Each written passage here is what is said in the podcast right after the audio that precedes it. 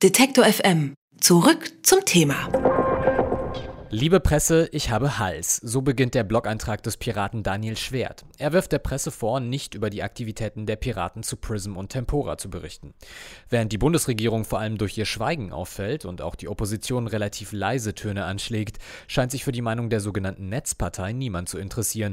Dabei sind Bürgerrechte im Internet ein Kernthema der Piraten. Derzeit laufen verschiedene Anfragen im Landtag und Aktionen zum Abhörskandal.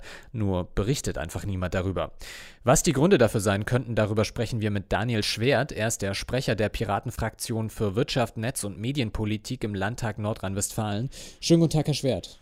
Guten Tag, hallo. Ja, in Ihrem Blog-Eintrag klingen Sie wütend. Sie beschweren sich, nicht zu Wort zu kommen. Wie kommen Sie denn darauf? Wir haben diese Anträge im Nordrhein-Westfälischen Landtag eingereicht und ich habe einen Antragstext und Informationen dazu an verschiedene Redaktionen geschickt und habe da überhaupt keine Nachricht bekommen, bis eine äh, mir dann schrieb, ja, wir haben schon viel über, über Prism und Tempora berichtet, aber ob ich denn nicht mal Stellung dazu nehmen wollte, warum man just in diesem Moment von den Piraten nichts hört. Und da ist mir dann ja so ein bisschen die Hutschnur geplatzt. Die Aussage ist ja, die Piraten werden nicht ernst genommen und an den Rand gedrängt. Nach aktuellen Vorhersagen würde ihre Partei es jedoch nicht in den Bundestag schaffen. Jetzt frage ich einfach mal ganz provokant, warum sollten die Piraten überhaupt viel Platz in den Medien bekommen? Reicht da das Argument Netzpartei? Äh, das ist ja nicht mehr nur eine Netzpartei, genauso wenig wie die, die aktuellen Abhörskandale um die äh, Prison- und Tempora-Geschichten nur äh, Internetnutzer betreffen, sondern die betreffen schlicht und ergreifend alle Menschen. Also es werden ja auch Telefongespräche abgehört und die E-Mail-Kommunikation ist nicht mehr wegzudenken aus unserem Leben. Auch ähm, die Behörden kommunizieren ja über das Internet miteinander und da sind Informationen drin, die alle Menschen betreffen, die davon betroffen sind.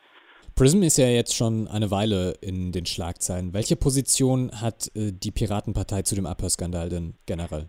Es ist natürlich eine Katastrophe, dass hier äh, verdachtslos sämtliche Menschen ausgespäht werden. Äh, das bedeutet, dass man sozusagen die Unschuldsvermutung auf den Kopf stellt. Also zunächst einmal ist jeder verdächtig und wird überwacht, bis sich das Gegenteil bewiesen hat. Ähm, es sorgt natürlich auch dafür, dass die Leute sich in Zukunft zweimal überlegen werden, was sie im Internet sagen, weil das möglicherweise ja negative Konsequenzen für sie haben kann. Dann können sie vielleicht demnächst nicht mehr in ein Flugzeug steigen, äh, weil sie sich irgendwie verdächtig geäußert haben, eine Bombenstimmung im Kanzleramt. Dann kommen, kriegen sie plötzlich Besuch vom Staatsschutz oder solche Dinge und dann werden die Leute ihr Kommunikationsverhalten ändern. Und das führt zu sowas wie einer inneren Zensur im Kopf. Untätig ist die Piratenpartei ja nicht. Was unternehmen Sie denn zu PRISM? Wir können natürlich, äh, da wir ja nicht im Bundestag vertreten sind, nur aus dem Landtag heraus agieren. Zum einen, indem wir die jeweiligen Landesregierungen auffordern, tätig zu werden. Das geht dann über den Umweg des Bundesrats. Äh, aber auch da ist es ja so, da wir ja nirgendwo an der Regierung beteiligt sind, können wir da nur jeweils in, in den äh, in den Parlamenten, die Anträge stellen, das zu tun. Wir sind natürlich darauf angewiesen, dass irgendeine Landesregierung das aufgreift. Das ist bisher nicht geschehen. Also auch von der äh, Bundesopposition, SPD und Grüne, die ja zum Beispiel in Nordrhein-Westfalen in der Regierung sind, sind da noch keine Anstrengungen zu sehen. Bislang hat das noch nicht geklappt. Und ansonsten haben wir eben die Möglichkeiten, die es außerparlamentarisch gibt, mit Demonstrationen, äh, Petitionen, Pressemitteilungen, äh, irgendwelchen Aktionen, die es in die Presse finden, um über das Thema zu informieren und die Brisanz, die das hat. Wie sieht es aus mit so Aktionen wie eben Demonstrationen, Petitionen? Kommt das an bei den Bürgern? Schwierig eben, diese Internetschwelle, sag ich mal, zu überspringen. Im Internet ist das alles sehr präsent und da haben wir auch schon viele Menschen erreicht. Also die meisten Petitionen, die sich im Internet bewegen, haben die entsprechenden Menschen erreicht. Aber es geht eben darum, auch, ja, ich sag mal, die Leute zu erreichen, die nicht so internetaffin sind. Und das geht tatsächlich nur über herkömmliche Presseberichterstattung und nur über Aktionen, die auch tatsächlich auf der Straße stattfinden. Äh, neben klassischen Demonstrationen eben auch sowas wie Infostände, äh, Berichterstattung, äh, ähm, Presseberichte oder, oder Flyer, die diese Thematik halt aufnehmen. Eigentlich ist es ja jetzt die perfekte Ausgangslage für die Piratenpartei. Netzthemen und der Abhörskandal Prism sind in aller Munde. Warum verläuft der Aufschwung für die Partei trotzdem schleppend?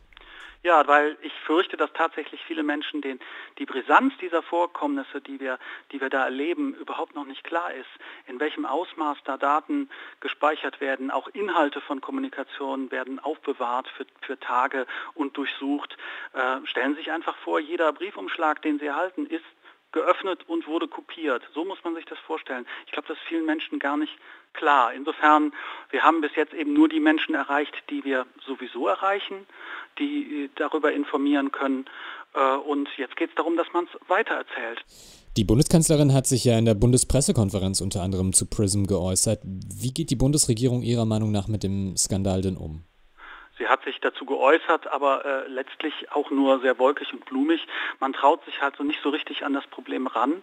Zum einen, weil, weil man eben doch sehr, sehr viel Respekt vor den Amerikanern hat und sie dann weitgehend gewähren lässt und auch nicht in Frage stellt, was man vielleicht tun könnte, nämlich so internationale Abkommen, die man mit den Vereinigten Staaten ähm, oder mit Großbritannien hat, mal in Frage zu stellen, äh, dass man sagt, hier, solange also die Datenschutzbedingungen nicht eingehalten werden, reden wir auch nicht über weiter über Freihandel äh, und, und solche Dinge. Das könnte man tun, da traut man sich aber nicht ran. Das das eine. Das andere ist, ja, ähm, inwieweit die Bundesregierung bzw. einzelne Mitglieder der Bundesregierung oder aber einzelne Ministerien oder Organisationen der Regierung mit verwickelt sind in diesen Skandal, das ist ja gar nicht klar. Insofern, äh, vielleicht hält man sich deswegen auch sehr bedeckt.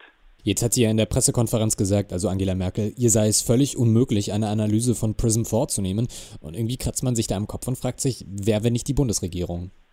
Ja, exakt so ist das. Das ist äh, letztlich eine Bankrotterklärung. Auch der Innenminister, der gesagt hat, ja, ihr müsst halt lernen, wie ihr eure Daten verschlüsselt.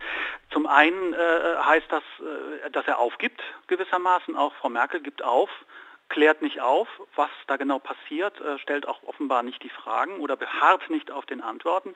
Und zum anderen ist es natürlich auch ähm, ja, müßig über Verschlüsselung äh, nachzudenken, wenn es sich um staatliche Spionage handelt.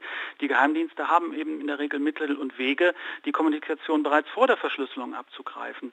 Äh, insofern, äh, ja, das, das klingt mir eher so wie eine Aufgabe, wie eine Kapitulation. Das sagt Daniel Schwert. Er ist Abgeordneter für die Piratenpartei im Landtag Nordrhein-Westfalen und hat einen Blogartikel verfasst, in dem er sich über die mangelnde Berichterstattung über die Aktionen der Piraten beschwert. Vielen Dank. Herzlichen Dank. Alle Beiträge, Reportagen und Interviews können Sie jederzeit nachhören im Netz auf detektor.fm.